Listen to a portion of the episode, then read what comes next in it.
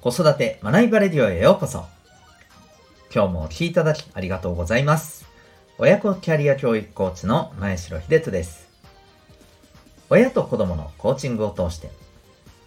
お子さんが自分の強み、キャラを活かして豊かな関係を作るコミュニケーション力を10代で身につける。そんな子育てのサポートをしております。この放送では子育て仕事両立に奮闘中の皆さんに向けて日々を楽しく楽にできる学びを毎日お送りしております。今日はですね、第742回、はい、になりますね。えー、今、大人の学びにおすすめなのはというテーマでお送りしていきたいと思います。また、この放送では、ママの笑顔が子供の笑顔につながる、小5ベビーシッター施設長の小5さんを応援しております。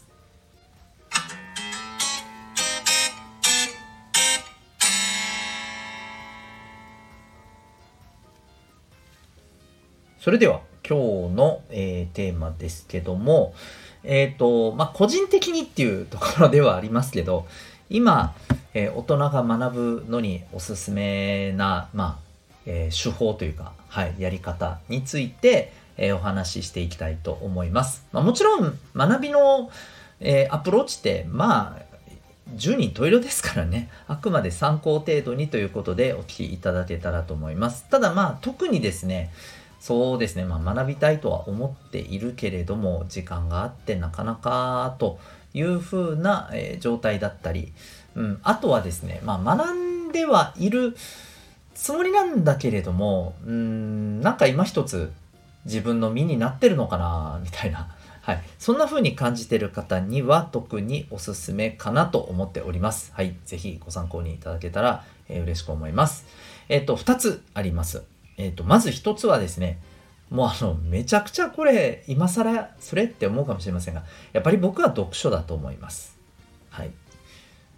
えー、本からやっぱり得られるものっていっぱいありますし、また今は電子書籍も含めて、うん、なんというか、まあ、SNS ほどではないですけれども、えっ、ー、と、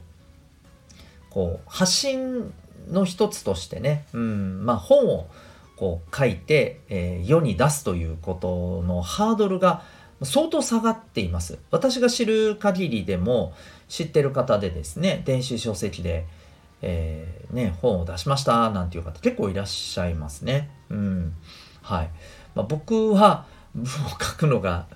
もう、あの、できるんですけどね、できますけど、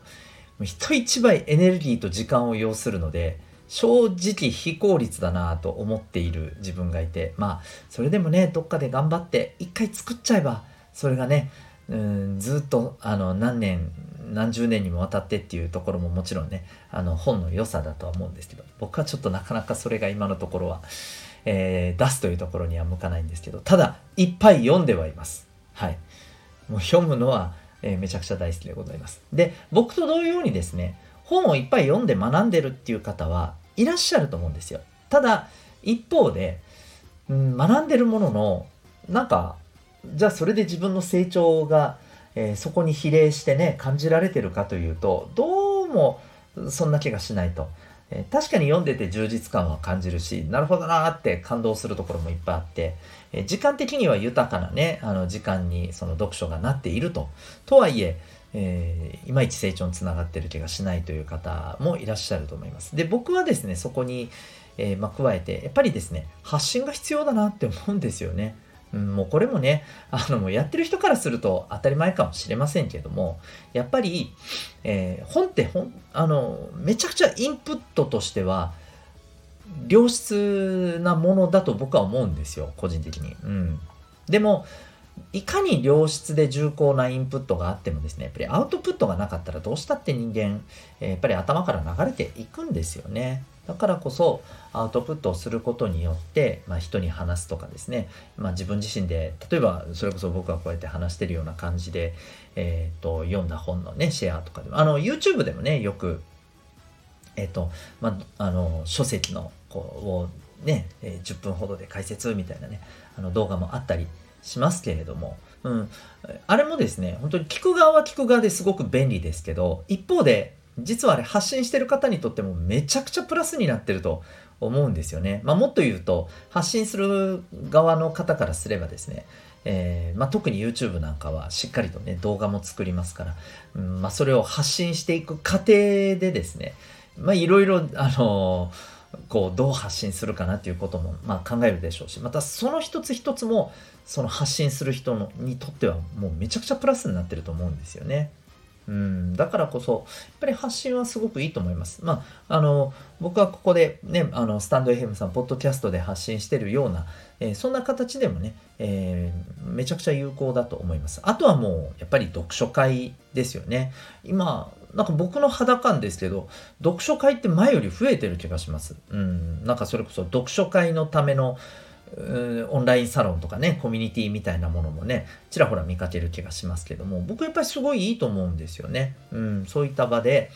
えー、読んだ本についてお互い紹介し合ったりですね、えー、内容についてプレゼンし合ったりすることで、えー、もちろん新しい情報、新しい本への巡り合いにもなりますし、また発信してる人にとって何よりも、えー、学び直しになるっていうところも大きいと思います。身につくっていうところですね。はい。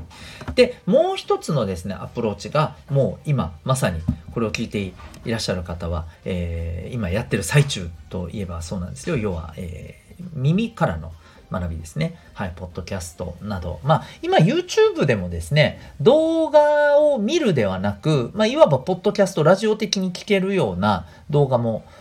前より増えてる気がしますよね。うん。まあ、こういったものも含めた、いわば、えー、聞いてながらで学べる、えー、アプローチですよね。うん。僕も、まあ、いろんなポッドキャスト、まあね、プラットフォームはいっぱいありますけども、僕が今、えー、ですね、あの、ここで発信させていただいているスタンド FM さんもそうですし、あと、えー、ボイシー、えもありますよね。それから、まあ、Apple Podcast とかですね、えー、Spotify、いろいろありますよね。はい。こういった、あのー、ポッドキャストでも本当にいろんなことを発信されてる方多くて、僕も、えー、なんかね、調べたくなった時は、最近はもうむしろあの、Google で検索することもあるっちゃあるんですけど、やっぱりもう少し詳しいことを知りたいなって思った時はですね、むしろポッドキャストで探すことが多いですよ。そこだと、あのね、内容について、まあ、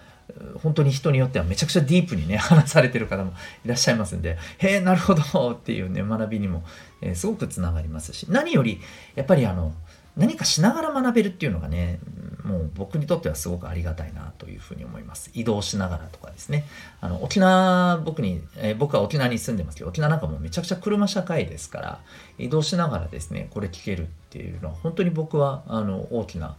学びの時間になるんじゃないかなと思います。うん。まあ、ぜひですね、あの、本当忙しくて学べない、ね、あの、学びたいけどっていう方、多いと思います。まあ、今、日本人のね、あの、こう大人の学びって、えー、外国と比べても非常にこうパーセンテージが低いと要は学ぶ意識が、えー、低いみたいなね言われ方をしていますけどでも正直その中にはですね本当は学びたいんだけどなかなか時間がっていうとこで二の足を踏んでる方もいらっしゃると思うんですよ。うん、でそんな方にとってはこのポッドキャストはねめちゃくちゃいいんじゃないかななんて思ったりしております。というわけでですね、えー、今日はですね、えー、大人の、まあ、学びとして今個人的におすすめなのは、えー、読書そして、えー、ポッドキャストじゃないかなとそんなお話をさせていただきました。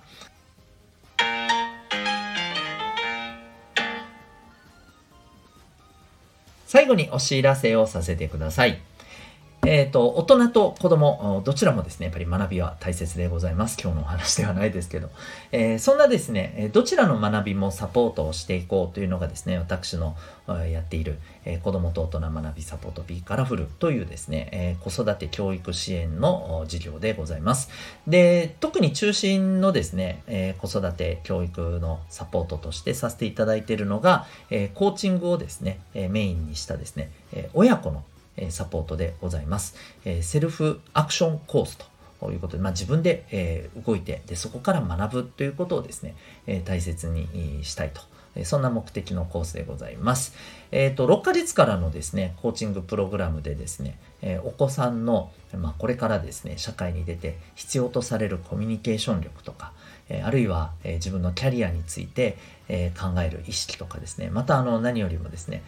す、え、べ、てのことから学びって得られるんですよね。で、失敗とか、えうまくいかなかったっていうことも、えとりわけ大きな学びになると。えこういったですね、すべての経験から学んで成長する、いわば自己成長マインドをですね、